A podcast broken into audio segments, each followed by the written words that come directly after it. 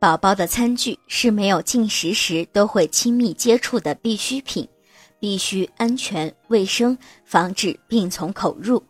宝宝主要用到的餐具包括水杯、碗和勺子。妈妈在为宝宝选购餐具的时候，以符合宝宝的审美要求和安全健康为原则，给宝宝使用的餐具最好符合宝宝的特性，小巧玲珑、颜色鲜艳、带有卡通图案的餐具对宝宝的吸引力比较大，也能够使宝宝喜欢上吃饭。但是餐具内侧不可以有图案的出现，另外要考虑到餐具的持握方便性。例如，杯子是否有把手，碗是否不容易被打翻，勺子的手柄是否足够长。只有餐具的特性符合宝宝的喜好，宝宝才能够感兴趣，才会顺利的进食。